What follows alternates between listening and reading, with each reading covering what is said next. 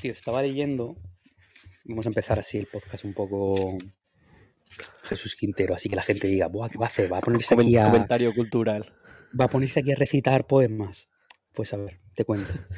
Estuve ayer leyendo, tío, y había una frase que se me quedó aquí, la tengo señalada, tengo eh, subrayada. Sí. O sea, es bastante simple, ¿vale? Pero me parece un punto de partida Sí. interesante. Y es, no tenemos poco tiempo, sino que perdemos mucho.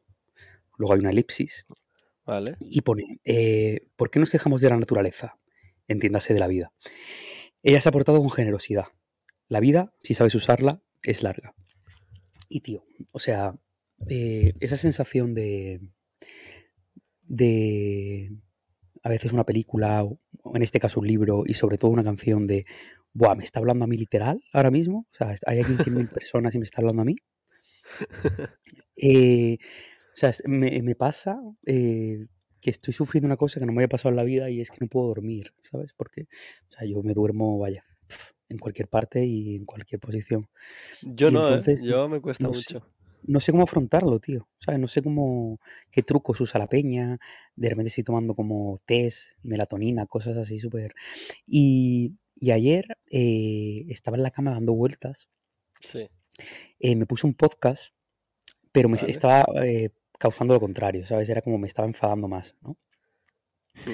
Porque estaba como lo típico de que le estás contestando al invitado, ¿no? En plan de, no, hombre, no digas eso, ¿sabes? En plan, no, hombre, no. Y, y dije, Buah, tío, ya, voy, a, voy a coger un libro o algo, ¿no? Y cogí un libro que había cogido, en plan, es como de, es cortito y lo había leído como partes y tal. Y lo cogí, lo abrí, así en plan, "Ah, voy a leer algo. Y de repente leí esto y era como, "Buh, Ha me está atacando también el libro, me, me está atacando también el libro, ¿sabes? Y, y buah, tío, es que es una obsesión, creo que ya lo hemos comentado además en el podcast, de me cuesta mucho el... O sea, estoy todo el rato atormentado por, por las decisiones que tomo o por el uso del tiempo, por cómo me organizo, por, bueno, lo que en general es la, la vida Sí. adulta, ¿no? Sí. Y leyendo esto, que es un libro que es de, es de Séneca que se llama eh, Sobre la brevedad de la vida, el ocio y la felicidad, ¿no? Es como un ensayo, son como... Es una conversación, se supone, es una especie de podcast, ¿eh? Esto. Es Vale. él hablando con un notas y todo el rato, pues, respondiendo a preguntas no hechas, ¿no? Que es el concepto general del pod- de cualquier podcast, ¿no? Y, El, nadie te lo ha pedido. Claro, claro, claro, es igual, es un nadie te lo ha pedido de libro, mejor dicho, pero, pero eso, tío, o sea, me sentía como, buf, atacado todo el rato, ¿sabes? Pero ya te digo, es algo que me, que me atormenta muchísimo, tío. Estos días, además, que esta última semana ha sido un infierno, eh, de repente era como, buah, quiero, quiero descansar, quiero ocio, quiero disfrutar, ¿sabes? Es como esa sensación todo el rato de, mm, de intranquilidad, ¿sabes? Y bueno, me parecía interesante pues empezar el podcast en esa nota como un poco Reflexiva. re- reflexiva, total, total, total. No sé qué opinas tú de, de lo que acabo de leer. Pues tío, así como eh, contestándote a todo, yo lo del tiempo tengo, siempre me enfado porque odio a la peña que directamente te dice, le dices de quedar o le dices de cualquier tipo de cosa, cualquier plan. Ay, no, es que no tiempo, es que voy súper agobiado, es que no sé qué. Eh, y yo me considero una persona como que, coño, que trabaja, que tiene su... que quiero decir que estoy ocupado, ¿sabes? No, no me levanto por la mañana y, me, y me me planteo qué hacer. Siempre tengo cosas que hacer. Pero, no sé, siempre he sido como de saber encontrar el tiempo y de, no sé, si quiero quedar con alguien, pues digo, pues me organizo todo para que en este momento poder quedar. Incluso aunque, si, aunque si no tengo ningún evento, ningún eh, tal, eh, que sea como fecha concreta, en hora concreta, soy bastante flexible y como que molesta muchísimo a la gente que te dice, no, no, es que no tengo tiempo, es que la vida no me da para más. Y luego piensas en su día a día y dices, ¿cómo no te puede dar para más? y me molesta como, como, me molesta muchísimo. Me molesta, es una cosa que, que de verdad, no, no puedo, no puedo con ella. Sí, pero yo creo que es una sensación más de bloqueo, ¿sabes? Es decir, la, en ese Sí. punto que yo he estado, en plan de, De- "Buah, es de- que no me da la vida para más. Debe ser, pero a ver, yo, yo por ejemplo te conozco y, y tú sueles sacar tiempo para todo. A ti te habla gente eh, sin mañana y el martes pues quedar. ¿Sabes? Que no, no, eres precisamente tú una persona que dice, no, es que no me da la semana para más, tal. Otra cosa es que sea como algo que, en tu cabeza tiene orden, eh, orden de prioridad 10 y tienes nueve cosas antes que hacer y dices, bueno, ok. Pero. No, sí, ya te digo, yo, ya te digo, sobre todo la semana pasada, para mí mismo soy un ejemplo de, buah, chaval, ¿cómo coño has gestionado esto? ¿Sabes? Claro, claro, claro. O sea, ¿cómo coño has gestionado tu vida esta semana? Eh, o sea, me monté el. Me monté el viernes en el tren Sí. y dije, ¿cómo coño? Claro, luego también te digo, eh, me he tirado desde el viernes que llegué a Málaga hasta hace, mm, no sé, media hora en la cama, ¿sabes? O sea, como bueno, procesando, merecido, ¿no? Merecido. Procesando mis últimas 48 horas, ¿sabes? o sea, te he visto a ti dos veces. O sea, he estado 24 horas en Madrid y te he visto a ti dos veces. Ese nivel de... La, verdad que sí. Pero, y, luego, por ejemplo, el tema de no descansar yo me estoy obligando muchísimo a, a por ejemplo, fin de semana, eh, no currar absolutamente nada, pero ni pensar en el curro, a no ser que sea eh, estrictamente necesario. Pero porque sé que luego llega el lunes y lo pillas con más ganas y has descansado. Pero me conozco y si me tiro hasta las tantas o un fin de semana que son días de descanso o tal, pensando en curro, me conozco y no desconecto hasta, no sé, pues eso, no llega a las 12 de la noche que ya eh, suelo estar yo encamado y como que no, no desconecto. Y por eso trato siempre ya, llega a cierta hora, eh, bajar como el ritmo de vida y, yo qué sé, las luces, lo decía en otro podcast, las luces más tenues, eh, ya un, un, poquito de tranquilidad en mi vida. No sé, siempre trato de hacer eso, es como mi, mi método más, más efectivo para, para, poder, para poder descansar, porque si no lo hago, me puede llegar a pasar como a ti, que creo que también lo he contado en algún podcast, de llega a las 4 de la mañana y digo, hostias, he descansado, siento que no he dormido una mierda. y, trato de hacer eso, vamos. Pero bueno, seguro que va por épocas. es un poco, yo creo que es un poco la sensación eh, o el ejemplo, uno de los ejemplos claros de, de que ya eres adulto esa sensación de estar a las 12 de la noche en la cama, ¿sabes? Teniendo tranquilidad y diciendo, ¡buah! Qué, qué, qué, qué, premio este, ¿no? O sea, es algo que cuando, cuando, estás, cuando estás creciendo, es esa sensación todo el rato de trasnochar que te da esa libertad de decir, ¡buah! ¡Qué adulto soy! ¿eh? Nadie me para, ¿no? O sea, soy una fuerza de la naturaleza, no hay, no hay sueño que me pare. Y de repente llega un momento que eres un martes, estás a las once y media en la cama y dices, para esto trabajo, ¿no? Para esto, para, para estos momentos de placer.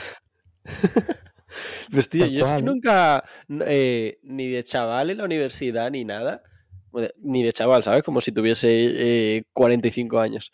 Eh, pero que no he sido nunca de, de estudiar por las noches. creo que como siempre he sabido que hay un momento que mi cabeza desconecta, eh, aunque esté currando, ¿sabes? Eso que está, estás ya trabajando y sientes que lo que harías en cinco minutos lo haces en 20. Yo, ya me empiezo a ver y digo, pírate, pírate porque no sirve de nada que estés aquí cuando mañana lo vas a hacer en tanto. Y, y he sabido siempre como decir tal, fuera. Y siempre que si no, si no dormía, mi día era una completa locura de mierda y yo decía, yo dormir 100%. Entonces nunca de chaval ni para estudiar ni nada he trasnochado, tío. Nunca, nunca, ¿eh? Hay como una corriente. Bueno, me refiero a una corriente. Sí, es una corriente en realidad. Y lo bueno, cualquiera que tenga TikTok o redes sociales lo, lo puede ver que es ese esa tipología de joven o esa tipología de emprendedor que hace una especie de show off de, de lo poco que duerme, ¿no? O sea, ese de... es, que no es real. me levanto a las 4 de la mañana, me doy una ducha fría. Me, voy, a nadar al mar. claro, me voy a tres horas a la puerta del gym a leer hasta que abra. Eh, ¿sabes? O sea, me, como esa, esa mentalidad de superhombre o de soy mejor que tú, Sí. eh, que claro, yo alucino, porque es como, bro, me cuesta levantarme a mear a esa hora, ¿sabes? Yo es Es que yo tampoco he creído nunca en eso. Cuando veía vídeos así que de más pequeño y demás, que veía todo esto, este ejemplo de creadores que, te- que dices tú, eh, hombre, me lo creía, me lo creía y decía, ¡buah! eh, tengo que ser ese. Pero es que no, nunca ha sido, no sé, nunca he sido capaz y no, no ha sido un reto para mí el, ay, tengo que hacer esto. No, era como imposible. No me lo creo. No me creo que, que eso, que estés durmi- que te acuestes a las 5 de la mañana y estés despierto porque solo te hace falta dormir 4 horas y estés despierto y rindas. No se lo cree nadie. Y no descanses, nada, nada. Nada, nada. Que la gente se olvide de eso completamente. Pero completamente. sí, ya te digo, yo, yo alguna vez he vivido la experiencia o incluso ese momento de que tienes que viajar y te levantas, pues eso, eh, a una, una hora intempestiva y ya te digo, es que no, mi, mi cerebro entra en modo ahorro y no puedo, claro, no puedo gestionar, vaya, ni la motricidad simple, ¿sabes? O sea, no carburo bien, no carburo bien. Pero bueno, era una, una reflexión, ¿sabes? O sea, es algo que Ah, está me, bien. No me, no me atormenta, pero sí es verdad que, que es un pensamiento recurrente, ¿sabes? El hecho de todo el rato el pensar en cómo, cómo gestiono mi tiempo o cómo lo estoy malgastando, ¿no? Que luego nunca es, lo de malgastar es una cosa como súper, Claro, súper subjetiva, ¿sabes? Pero, claro. pero sí, es algo que me, que me atormenta. Eh, pues nada, eh, hemos empezado con esta nota así un poco reflexiva. Esto es mm, Mocasines Sucios número 12, si no me equivoco. Yo soy Pablo Sí. Sísife y al otro lado de la pantalla tengo a Diego Valiente en Madrid, si no. Buenas. Sí, no te equivocas. En mi casa. En tu casa, ¿no? Ole. Ole. aquí en, Má- en Málaga, descansando, días locos. Eh, esta mañana, pues ya te digo, me ha costado despertarme, eh, pero aquí estoy dispuesto a disfrutar el domingo. ¿Qué me Ah, Esa es. Esa es. Pues nada, yo me, eh, me he hecho un buen domingo, pero de domingo de verdad. Me he levantado. eh, como llevo poco tiempo viviendo aquí, hasta que encuentro el, el modo de colocar todo, la disposición de la casa y tal, como, como bien me gusta y bien me siento cómodo, eh, he cambiado mi habitación hoy por la mañana. Ayer me dio un venazo por la noche y dije, creo que esto, esta no está siendo la mejor. Y me he levantado y lo primero que he hecho ha sido cambiar mi habitación. Y ¿Y ahora, ahora qué has hecho-? ¿Ahora duermes en la cocina o cómo? efectivamente, ahora duermo en la, co- en la cocina, luego voy a mear a mi habitación y en el baño tengo el armario. Perfecto, tío, perfecto. No, es que soy un tío alternativo y me gusta como innovar. Movida ¿sabes? Feng Shui, o sea, Sí, ¿crees en es eso cuestión de... de energías. Cuestión de energías. Claro, ¿crees que no fluyen las energías bien y has cambiado completamente el mobiliario, no? Sí. No, pero tengo, tengo como ese punto de. ¿Sabes? De cambias tu disposición de repente dices, nah, vida nueva. Ahora empieza. Ahora empieza un nuevo momento eh, en mi vida y ahora sí. ahora sí. Ahora, ya- Ahora ahora está sí sí, perfecto. ¿no? Ahora, ahora lo tengo todo ya. No, pero eso me gusta de normal cambiarlo hasta que encuentro como un punto. y, bueno, y creo que ni siquiera es eso. Creo que cuando me canso lo cambio y punto. y, y nada, estoy contento. Estoy contento. Y nada, me he puesto un par de lavadoras, por ejemplo, y he hecho un par de cosillas así que he dicho, nada, O sea, si- has sido una persona chaval chaval adulto. realizada, ¿no? Sí, sí, sí. Sí, sí, súper contento conmigo. Es curioso, no lo había pensado, pero ahora que lo dices, porque estabas hablando de mobiliario, o sea, de mover Sí. cosas, y es algo que, que yo suelo hacer. Y es curioso como que siempre en periodos de, de crisis o de cambio o de, o de duda, siempre acabamos, o sea, es algo como, lo he visto bastante, o sea, tiene que ser un sentimiento bastante humano. El, siempre intentamos como volcar esas inquietudes en, en objetos inanimados en lugar de hacer introspección, ¿sabes? Es decir, uff, qué, qué mal me encuentro, qué tenso estoy. Voy a poner una lavadora. Mm, Esta, creo que es esta estantería la que me está jodiendo ahora mismo, ¿sabes? En plan, no, no me está, no me está mirando bien. Me está jodiendo muchísimo. Claro, claro, y es todo el rato. eh, yo momentos en el pasado, o sea, había momentos de que estaba como súper ansioso y de repente me ponía a limpiar como si, como si esa limpieza fuese como a, a sanar, ¿sabes? Ah, El, claro. El interior. Es, es algo Es, es el sentimiento de, ahora sí, ahora sí. Claro, claro, claro. Ahora, ahora ya me noto la cabeza más clara. Tiene que ser, siempre al final dicen que, mm, por ejemplo, una mesa organizada o hacer la cama, todos esos hábitos como que hacen o desbloquean según qué, qué habilidades o generan como cierto sentimiento de, de disciplina que ordena la, la mente. No sé, a mí, no sé, yo he probado todo y es, es, es complicado. es complicado, no hay, no hay atajos. Yo, yo, yo lo sigo haciendo, ¿eh? De verdad creo que es como una herramienta que, eso que dices tú, que es un sen- sentimiento bastante humano y lo hará, lo hará mucha gente, pero yo es una herramienta que me aplico bastante y, y me suele funcionar. Y de ahí, por ejemplo, a, en, épocas incluso me iba a la peluquería, ¿sabes? Eh, lo mismo, con ese... eh, sí, no, efectivamente no. Eh, no, pero con ese, con ese ímpetu de, de querer cambiar algo y decir, nada, este era el problema. Y me, voy, me iba a la peluquería, me cortaba el pelo y aunque no me hiciese absolutamente nada especial, era como, nada, ya estoy despejado. Ese, ese, ese tipo de, de acciones de cambio de, de algo en tu entorno que dices, lo tengo, lo tengo ya. Ahora, ahora sí que sí, ahora estoy, voy para adelante esto. Pero a mí me parece curioso y son herramientas que, que hay que tener para, para mejorar. Yo ah, totalmente de acuerdo. Es todo el rato buscar como maneras de, de purgar, ¿no? De, de, de salvar los muebles, nunca mejor dicho. No sé, no sé. A mí me... Sí es verdad que en momentos me ayuda. Sigo teniendo como protocolos y rutinas que cuando estoy mal me... me o sea, me, me aferro a ellos como para mantener la paz mental, ¿no? Es Sí. algo, es algo también que he estado viendo toda la semana. O sea, todo el tema de, de protocolos, costumbres, rutinas, es algo que me parece esencial, ¿sabes? Como que tu nivel de performance no dependa de, de cómo te has levantado ese día, ¿sabes? Sino que, pues si te has levantado bien, pues lo haces bien y te has levantado mal, pues lo haces mal, ¿sabes? Sí.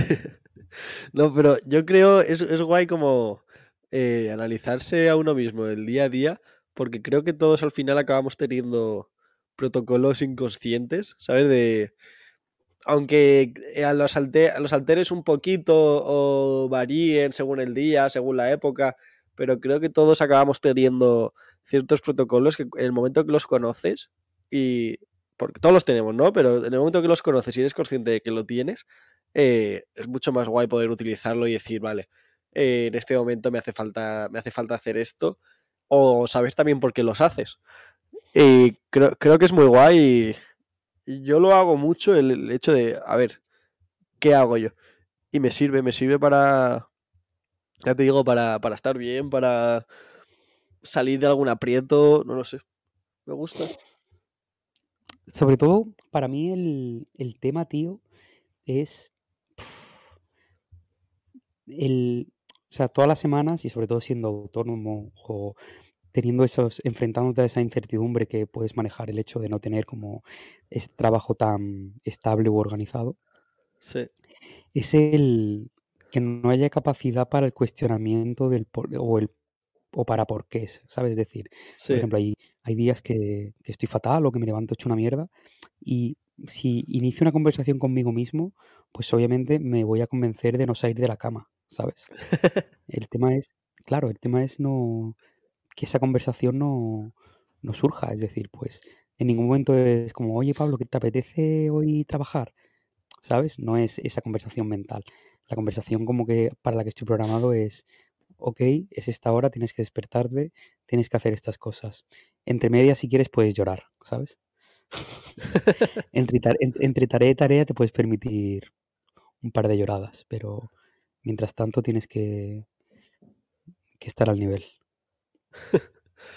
Pues siguiendo un poco por, ahí, eh, esta semana me venía, yo siempre te lo digo que cuando tengo un pensamiento así intrusivo y una reflexión me la apunto para, comentarla aquí. Y esta semana, literalmente caminando por Malasaña, no, no, me acuerdo en qué estaba pensando exactamente, y me vino a la cabeza como la frase de ¿qué putada es el millonario a los 25? No sé, no sé si sabes por, dónde voy. No, no, no, no, no. Ojalá. Pues, pues por ejemplo, eh, pues justo lo que decías de, del tema de ser autónomo, la incertidumbre, el, el decir ojalá tuviese todo el dinero que quiero para, para no tener que estar preocupado de eso. Y luego lo pienso, lo pensaba y, decía como, joder, pero si tuviese ya todo esto, lo que. Si tuviese ya todo lo que quiero conseguir en mi vida, eh, qué putada como no. Eh, ¿De qué disfrutas cuando ya lo has conseguido todo? ¿Cómo, cómo le ves? Justo veía una, una fíjate, una, una entrevista a, a Messi que le hacían y era como, vale, eres Leo Messi, tienes, no sé cuántos años tiene, 36 o algo así. Ni siquiera son 25, ¿vale? Pero tiene 36 o algo así. Eh, ha ganado absolutamente todo en lo que es su trabajo, que es el fútbol. Eh, es multimillonario. Sigue jugando al fútbol y yo creo que no sabe ni por qué. Eh, y solo tiene 36 años. ¿Qué haces cuando, cuando lo tienes todo? Y yo me lo, me lo aplicaba a mí como, Claro, si tuviese la edad que tengo y lo tuviese todo, ¿cómo me divertiría? Se me iría la cabeza y me, compraría un yate, no lo sé, y perdería, perdería la, cabeza en cualquier tipo de fiesta. ¿Sabes? El hecho de disfrutar del, camino, por ejemplo. De... Joder, eh, me flipa, o sea, si continúa, ¿eh? pero guau, es que estaba de bajón y la magia de este podcast, o sea, has encendido un montón de luces en mi cabeza y tengo mi cabeza ahora mismo como, tengo un montón de cosas que decir respecto a esto. Continúa, por favor.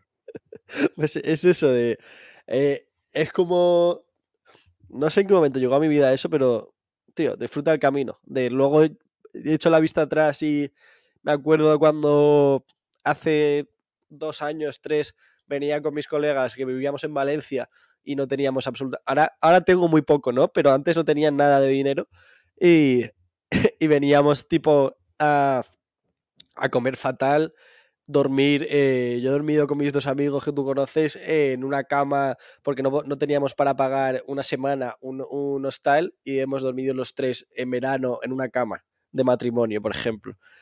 Y luego lo pienso y digo, bueno, no sé si lo haría ahora, pero lo bien que me lo pasaba en ese momento y, ¿sabes? Y lo que valoras eh, las cosas, si cuando has pasado por todo, sigo pasando, ¿no? Pero eh, cuando como valoras eso, no tiene, creo que no tiene precio y conseguirlo ya, para mí sería como, no sé, sería, sería raro y creo que no querría incluso conseguirlo ya, ¿sabes?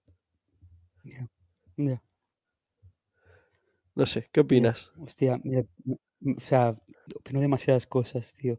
Lo que más me ha, o sea, lo que me ha alegrado el alma, tío, ahora mismo, y me ha, me ha cambiado completamente mi, mi día, es, según has empezado a contar lo de Messi, te he imaginado en tu nueva casa, como recién levantado, eh, haciéndote un café y buscando en YouTube en plan como rollo vídeo aspiracional Messi o vídeo, Messi mejores frases, ¿sabes?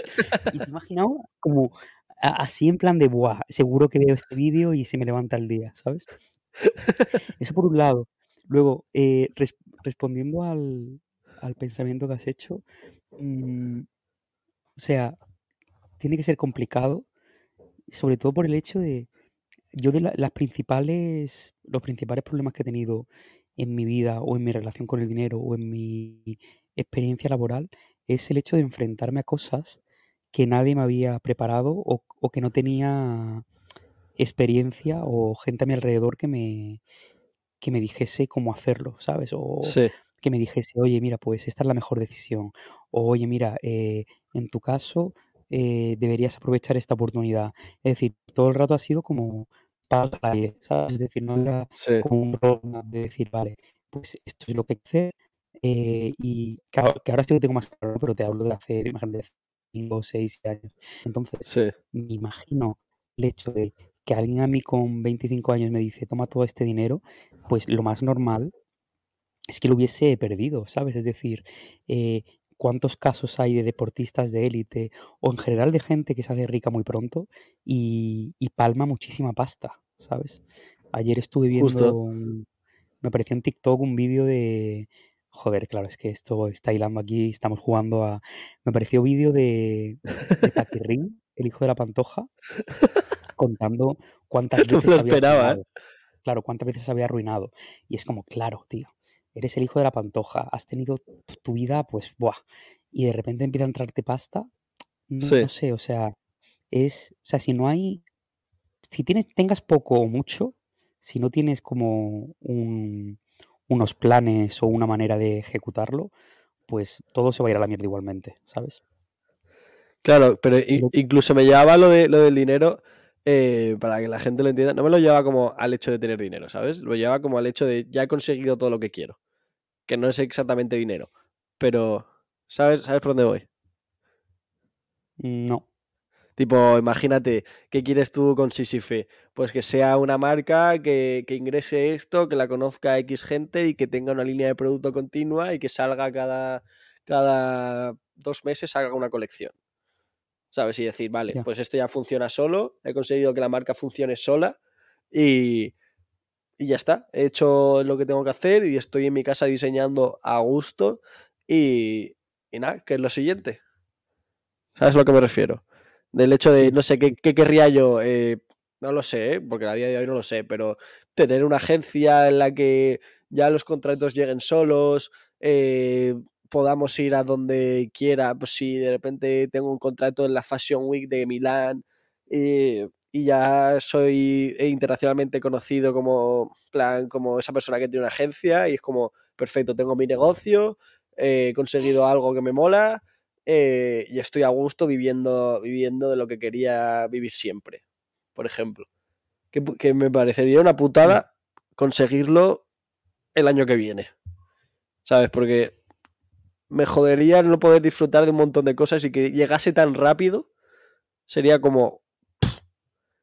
Me parece pero como guay pasar por todos los puntos sí, del pero yo creo, camino. est- estoy de acuerdo y, com- y comparto esa, esa mentalidad, o sea, o, comparto parte de esa mentalidad, pero mm, yo creo que hay muchas cosas que incluso no sabemos ahora mismo que nos pueden hacer felices, ¿sabes? Es decir, al final todos Sí, tenemos como unas expectativas de vida que se ajustan a, a las ideas que tenemos y al final esas ideas o esa sí, visión es, es limitada, ¿sabes? O sea, o está súper acotada. Es decir, tú ahora mismo todo lo que me estás diciendo se ajusta al Diego Valiente de los últimos dos años y al de mejor el de los próximos dos años, que está vinculado al mundo de la moda. Pero es que no sabes si tú a lo mejor eh, Dios tiene para ti unos planes en el mundo de la repostería, ¿sabes? Y no lo sí. sabemos, ¿sabes? Y de repente eres el mejor Ya, eso es comunicador verdad.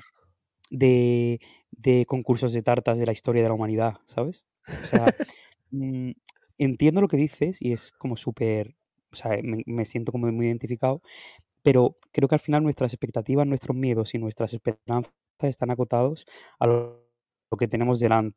O sea, somos así de, de simples, ¿no? Eh, pienso, ¿eh? Eh, el, otro día, y me pareció muy curioso y creo que va muy de la mano, y además has puesto tú el ejemplo de Messi y yo pongo el ejemplo de Cristiano Ronaldo ahora, ¿vale? Me pasó una cosa muy curiosa que yo no sabía. Claro, yo al final es eso, yo al final estoy en mi puto mundo, tío, y mi puto mundo es pues mi marca, moda, eh, y bueno, y la gente que me rodea, tal, pero, o sea, el mundo real está ahí fuera, ¿no? sí, El otro día, eh, en este, creo que fue el viernes, ¿eh? Eh, ¿vale? mm, tuve una pequeña cita, ¿vale? Sí. Eh, y quedé para tomar un, para desayunar, ¿vale? A- Antes de verme a mí. Y es- claro, que es como, que es algo súper bonito y que, que recomiendo que la gente haga, es decir, que quede para desayunar, ¿sabes? Que no quede simplemente para tomar algo, para beber, no, para desayunar es súper bonito, no sé, lo veo, ¿eh? Eh, me lo enseñó un buen amigo además. La verdad que Eh, nunca lo he hecho y me, me- me da curiosidad. es guay. Bueno, pues quedé y justo al lado de donde yo, de, de- de donde bajé del taxi, eh, me bajé en el gimnasio CR7, ¿vale? El tema, yo eso no lo sabía, claro, era como, ¿what? Gimnasio CR7, este hombre tiene gimnasio. Yo sabía que Sergio Ramos tenía un gimnasio en, en Moncloa, pero no conocía el gimnasio CR7. Entonces, me, me puse a investigar y claro, vi que Ronaldo, aparte del gimnasio CR7, tiene un hotel en Gran Vía, ¿vale? Que sí, es verdad que, me- que lo había visto alguna vez, pero no me había fijado. Pero es que luego tiene una clínica o varias clínicas de injerto de pelo. Injerto. Entonces, es como, claro, lo que tú has dicho antes, Cristiano Ronaldo, pues un tío de, sí, 36 años, que, bueno, es que ya ha demostrado todo a nivel deportivo, ¿no?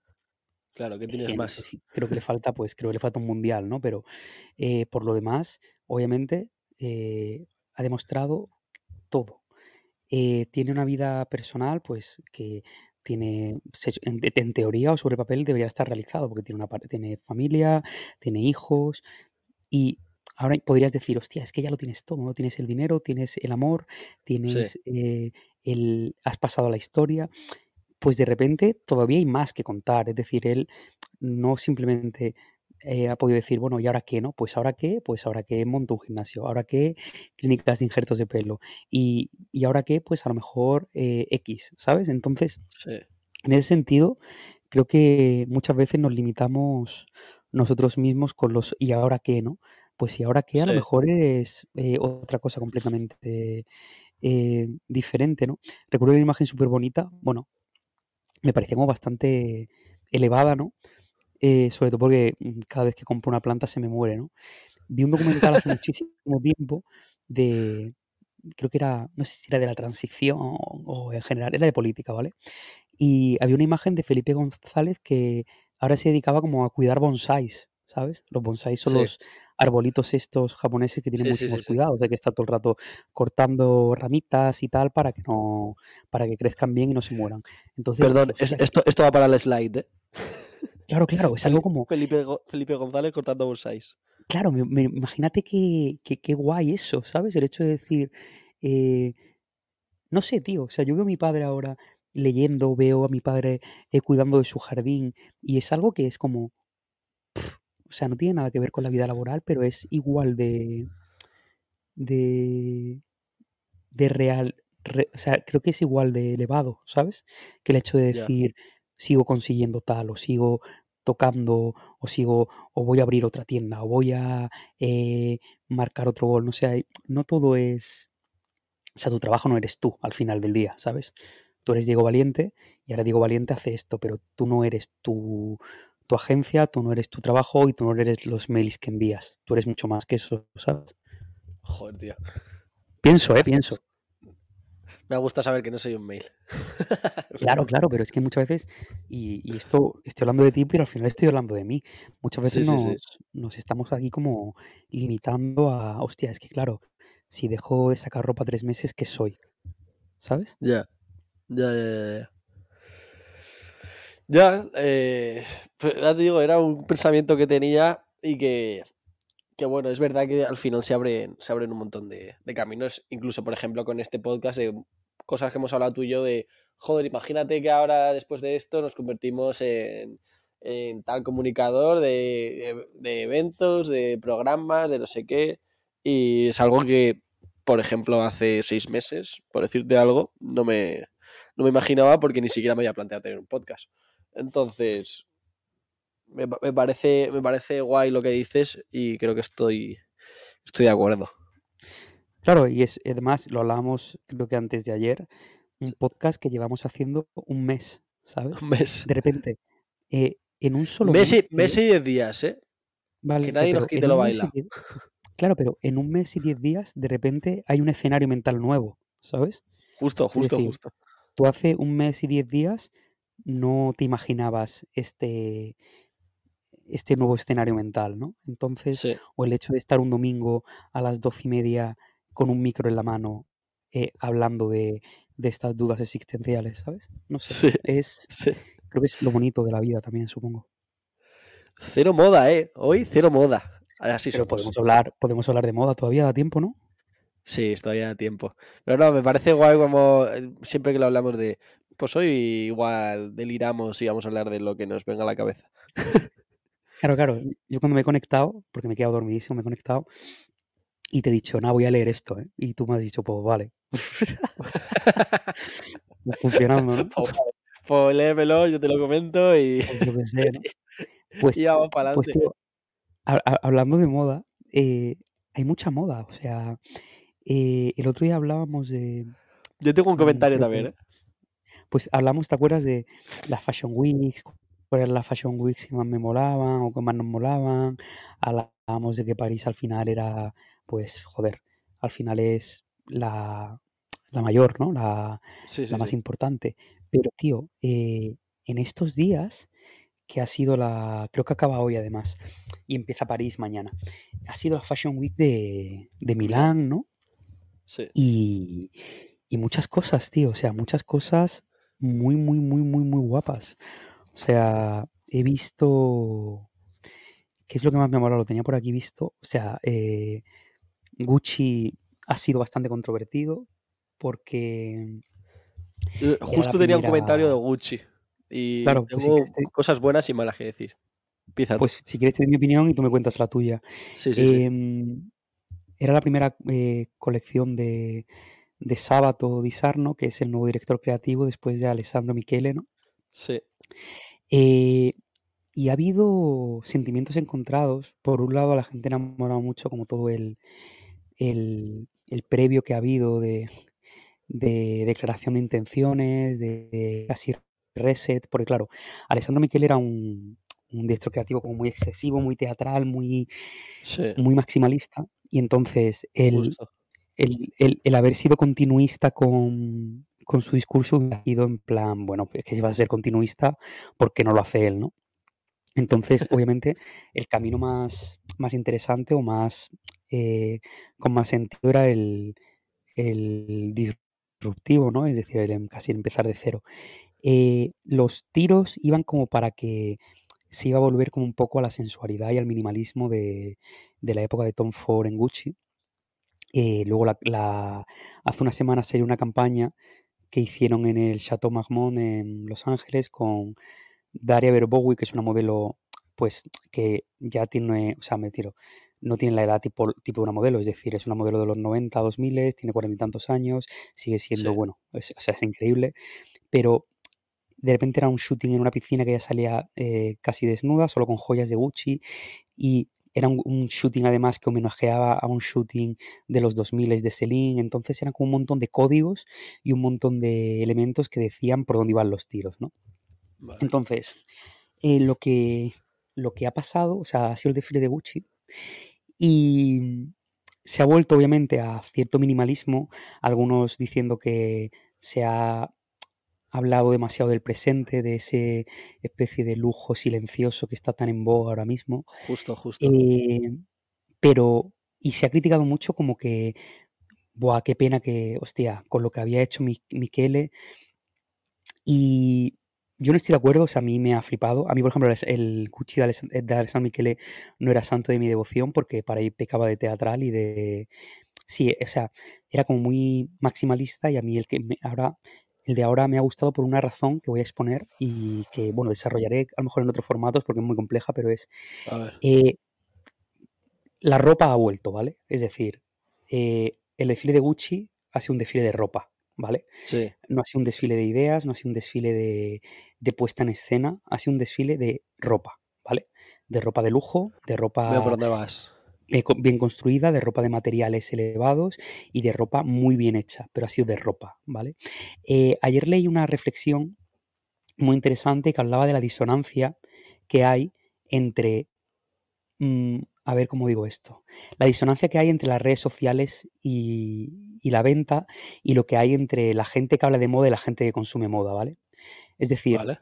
la mayoría de gente que habla en comentarios de Instagram diciendo que vuelva Michele, que, que vuelva la moda, que vuelva el lujo, a lo mejor son gente que no ha comprado Gucci en su vida, ¿sabes? Y no lo digo de manera hostil, yo no soy No, no, ya, pero de- de- lo puedo entender, lo puedo entender. Claro, entonces, el Gucci de Michele funcionaba bien para el clickbait, funcionaba muy bien para los Para redes sociales. Instagram y funcionaba muy bien para comentarlo porque era maximalista. De repente salía un modelo con una cabeza humana, salía un modelo con un dragón, ¿vale? Tenía El de ahora ha sido ropa, ¿vale? Sí. Entonces, normalmente, eh, pone el ejemplo de, del último desfile de Michele, además, que era el de las gemelos, que eran todo como looks que llevaban modelos gemelos, ¿vale? Sí. Eh, tú ves esas prendas y esas prendas el consumidor medio de Gucci ni las entendía ni las iba a consumir, ¿sabes? Entonces aquí volvemos a ¿para quién es esto? ¿Es para el like? ¿Es para el, el que el que se considera como ilustrado de la moda o que considera que conoce o que eh, la moda es arte o es para vender en las boutiques de Rodeo E- Drive o de. Serrano, ¿sabes? Efectivamente. Entonces, a mí el simple hecho de que esa conversación se ponga en la mesa me interesa, más allá de que te guste más el desfile o no. A mí en particular, el desfile me ha flipado. Y también digo que es el primer desfile en general. Un primer desfile de, de una marca, de un nuevo distro creativo, es algo harto complicado y no se ven, se ven solo como los, las primeras notas, ¿no? Pero no hay, no, puede, no, no se puede criticar o no es justo criticarlo. Justo. Pero simplemente el hecho de que se ponga esa conversación sobre la mesa me parece clave. No sé qué opinas tú. Justo, eh, iban un poco por ahí los tiros de. eh, partiendo de la base de que lo hablamos el otro día con Helmut Lang, que era, ¿no? Sí. Que Sí. partíamos de la base de que es el primer desfile y tú para un primer desfile, por lo menos mi opinión es que tienes que sentar unas bases. Tienes que sentar unas bases y construir, no por el tejado, sino construir eh, las bases, los cimientos, para luego que tu legado, por así decirlo, se sostenga. Eh, algo que molaba mucho de, como decías tú, de Alessandro Michel, es que, eh, coño, era de redes sociales, de repente era un discurso eh, súper del momento, que se colocaba perfecto y por eso, por eso había mucho like. De repente tienes a un Harry Styles llevándote, tienes a Sam Rocky llevándote. Quiero decir, todo perfecto para el mainstream y para que se convierta, para, para que sea popular, por así decirlo. Entonces, eh, estaba bien para ese momento, pero como todo, tiene su caducidad y yo creo que incluso por eso él mismo se, se iría de la casa. Bueno, no sé realmente si fue él el que se fue, si le echaron, no lo sé. Pero No, lo- no lo sé tampoco. creo, creo que, leí, que leí en algún sitio que él no veía ya, eh, no sé, que se había cansado, que no veía por dónde salir y me parece interesante porque para mí él en Gucci había tocado su punto. Porque ya, ¿qué más podías hacer? Había hecho las colaboraciones que debe. eh, le había dado una vuelta otra vez al discurso, pero es que él tenía el mismo discu- discurso en el último desfile o la última colección que cuando empezó. Entonces es complicado y me parece interesante que ahora este nuevo diseñador se eh, en la colección se mantienen muchos códigos porque realmente Gucci tiene un legado que si el que, el que quiera ver la película Gucci, por ejemplo, ya se ve, que se ven ciertos colores, ciertos patrones, eh, un corte a la cintura que de repente tal, eh, no sé, se ve un montón de cosas que me parece que este nuevo diseñador ha mantenido, lo que pasa que ha ido a la base y ha dicho, vale, voy a construir a partir de aquí y, y ya veremos lo que pasa dentro de cinco años, ¿no? De repente si empieza a meter otra vez la logomanía eh, o empieza a meter ahí todo el monogram o su puta madre, no lo sé pero también me parece un poco la tendencia de, de ahora, todos los desfiles que se están dando, eh, no todos, sino casi todos, de que está, veníamos de un sitio de logomanía a tope, de estampado, de no sé qué, eh, de poner el logo de la marca en todos los sitios, me parece que ahora todos están rechazando eso, pero porque al final la moda es cíclica. De, venimos de venimos de a tope de logos, de no sé qué, de lo quiero hasta, yo qué sé, en cualquier pulsera, lo quiero en los zapatos, lo quiero en todos los lados, y ahora de repente la gente está yendo al patrón, está yendo al tejido, está yendo a la construcción de la prenda, eh, y eso me parece interesante. Ya no, me parece interesante porque la moda cí- cíclica y mola que de repente, eh, yo por ejemplo que a día de hoy estoy consumiendo más moda cuando era un chaval, me parece que me llega el momento de empezar a entender el ciclo, ¿sabes? De que yo empecé a entender moda con una logomanía y ahora se ha pasado al otro lado y empiezo a entender otras cosas. Para la gente de mi generación, por ejemplo, me mola eso, porque tú ya habrás vivido de, eh, de cuando estaba antes, en plan todo el tema de Tom Ford y todo eso. Pero a mí, por ejemplo, eso me pilló, me pilló más de chaval y podría decir que he visto cosas, destellos, pero no, pero no lo llego a entender. Entonces ahora me parece a mí guay, por eso, para empezar a, a entender otras cosas y ya veremos cómo se adaptan las redes sociales.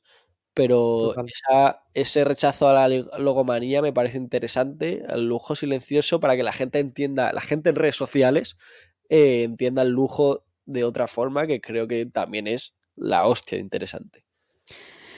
Sí, yo creo que mm, respecto a lo que has dicho, me parece muy interesante como que todos los diseñadores o noveles como que al final tienen que tener un tiempo para crear su, su imaginario dentro de la marca. Ahí va. Como digo, Gucci ayer había muchos, había muchas declaraciones de intenciones. De repente, eh, creo que lo vi ayer que creo que casi la mitad de las modelos que desfilaron eran new faces, que también choca con todo ese momento celebrity que hemos dicho de celebrities desfilando. Es decir, es una Claro, de- claro. declaración de, de, de esto es nuevo, esto lo- es y, y de lo que ropa. realmente importa, como decías tú antes, que es la la ropa. ropa. Claro. La ropa. Luego, otro, otro ejemplo de este, este de, de un diseñador que lleva como creo que dos temporadas eh, y ahora ya se está empezando a ver, eh, pues que si das tiempo y espacio a, un, o a alguien para que haga su trabajo, eh, pueden salir cosas increíbles. Ferragamo, que era una marca que estaba un poco de capa caída, contrató a una, hace creo que dos años o un año y medio, a una de las mayores promesas de la moda que se llama Maximilian, no me acuerdo el apellido, se llama Maximilian, creo que es británico, y es un chaval creo que de 27, 28 años, ¿vale? O sea, es creo que el diseñador más, el director creativo más joven que hay en la actualidad en una gr- gran casa de moda. Y Sí. los primeros desfiles se veían destellos, ¿vale? Se veía además como un uso del, del rojo, como casi Sí. de color de, la Ferragamo. Claro, pues ayer eh, antes de ayer hizo el desfile, ¿no?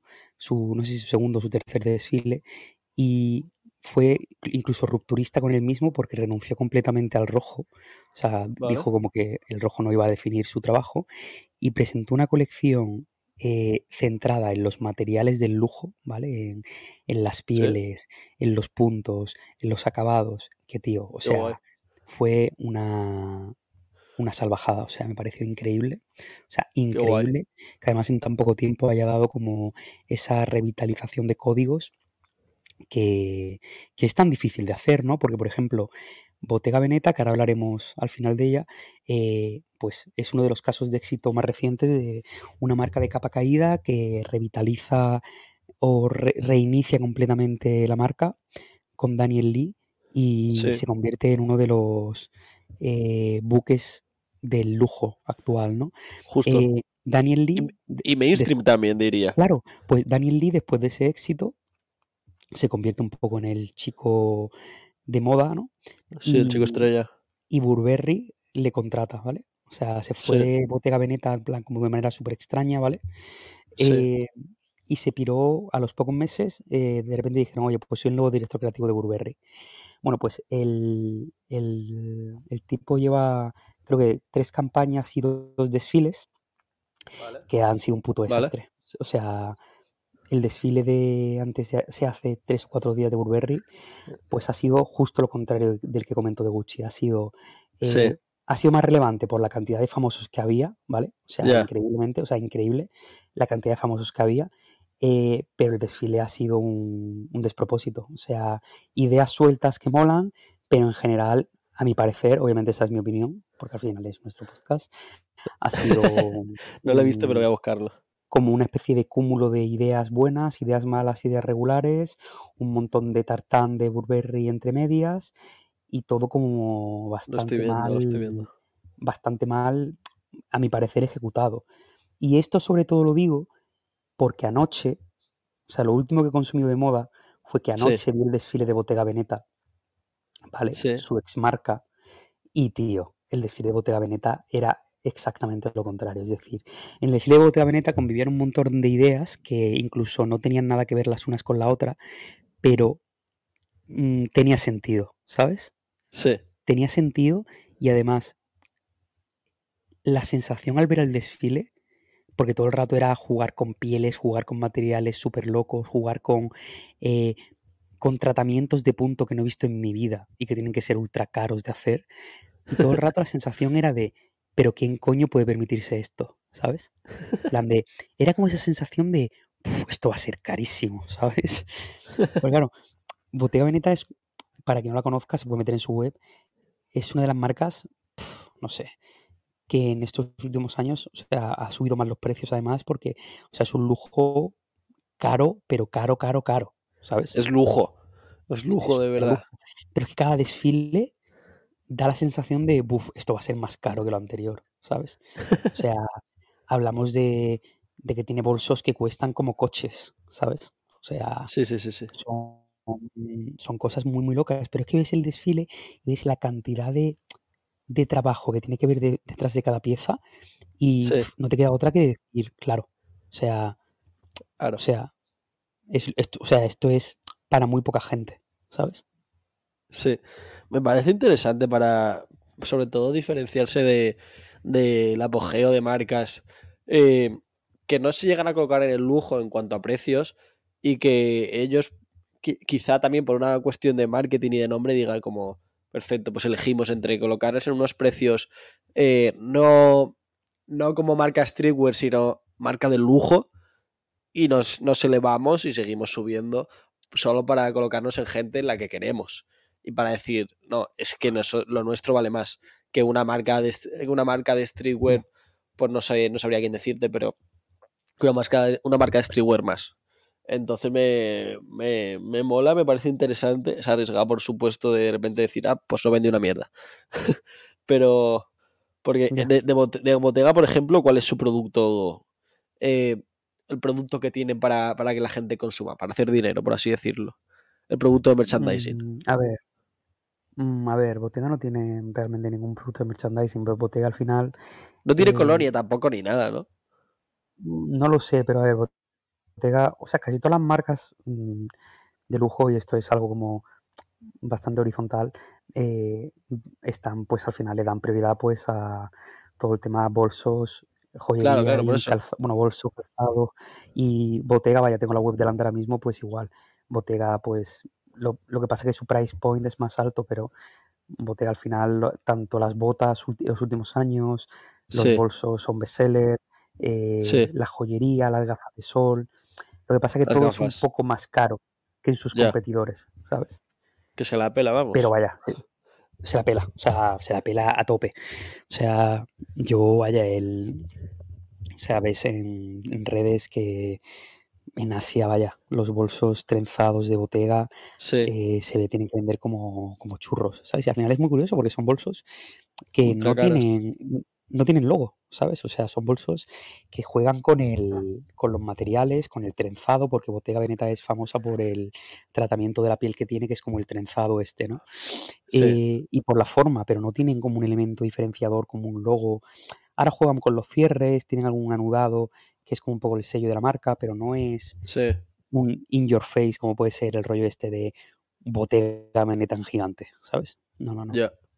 Todo como sutil, Pues ¿sabes? me, Pero bueno, digo, parece, me parece guay. bolsos, bolsos Como de 9.000 pavos, bolsos de 10.000 pavos, o el sea, coche, el coche. cositas, cositas locas. Mi alquiler de todo el año. el coche, Literalmente así. el coche. Qué locura, tío. Pues tío, pa- para acabar me parece guay este comentario que hemos hecho un poquito de, de lo último que ha pasado en la moda. Y para concluir ya perfecto, Sí, eh, he de admitir que ayer me compré ropa. ¿Sí o qué? Sí. Yo acabando el último ¿Qué podcast diciendo no, eh, como diciendo no, eh, estoy en un momento que quiero esperar un poco, a ver qué tal y ver para dónde voy. Pues nada, de repente por aquí nuestros coleguitas de, de Polemo, eh, tienda de Madrid multimarca, para quien no la conozca, que me imagino que sí, pues estaban de outlet y de repente vi un cardigan corte boxy con un estampado como de, de leopardo que dije, es mi movida, es mi movida. Eh, Hostia, de la, tío. sí, de la marca de, una marca que se llama The Hundreds, que no sé ahora de dónde es, pero es, es una movida, para que, para que me entiendas, es una movida, vale, pues es una movida Tyler de Creators, para que me entiendas, en plan, a ver, los tiros van por ahí. Eh, además tiene como todo el contorno del cardigan eh, en azul, eh, no azul cielo quizá te diría, y luego todo, en lo que es el, el- cuerpo de la prenda, las mangas y todo, es en, est- en estampado leopardo. Guapísimo. y además estaba como ultra rebajado, dije, es mi momento. Movida minimal, ¿no? Sí, sí, movida mínima, totalmente. Lujo silencioso, tal. Ya ves. Pues a tope, tío. A tope con el consumo. A tope, a tope. plan consumista 100%. a ver si, a ver si aguanto un, me- un mesecito o algo sin comprarme nada. Yo ahora, sea, yo estoy- obviamente el fin de estado aquí, pero ahora esta semana, que además grabaremos un podcast desde allí, eh, yo voy, o sea, no he estado de vacaciones en todo el verano, como ya he comentado, y me he quejado 20 veces en este podcast, eh, pero me voy, 33 por lo menos. sí, me voy unos días, bueno, me voy tres días, tampoco, me voy tres días a Copenhague, ¿vale? Y, y seguramente pues eh, algo caiga, ¿no? En plan, formará parte del- de la experiencia de viaje, pero, pero sí algo que compraré. Entonces haré, iré haciendo un update, incluso desde el podcast que grabé desde allí, eh, iré comentando pues un poco la jugada. Perfecto. Me parece genial. Pues nada, nos ha quedado esto redondito, un poquito de existencialismo, un poquito de espiritualidad, un poquito de, de moda, la vida misma, tío, Eh, la combinación perfecta, diría, la ¿no? combinación perfecta. Pues nada, eh, hablamos la semana que viene, te mando un abrazo enorme Otro y ti. gracias a todo el mundo. Gracias, un besito.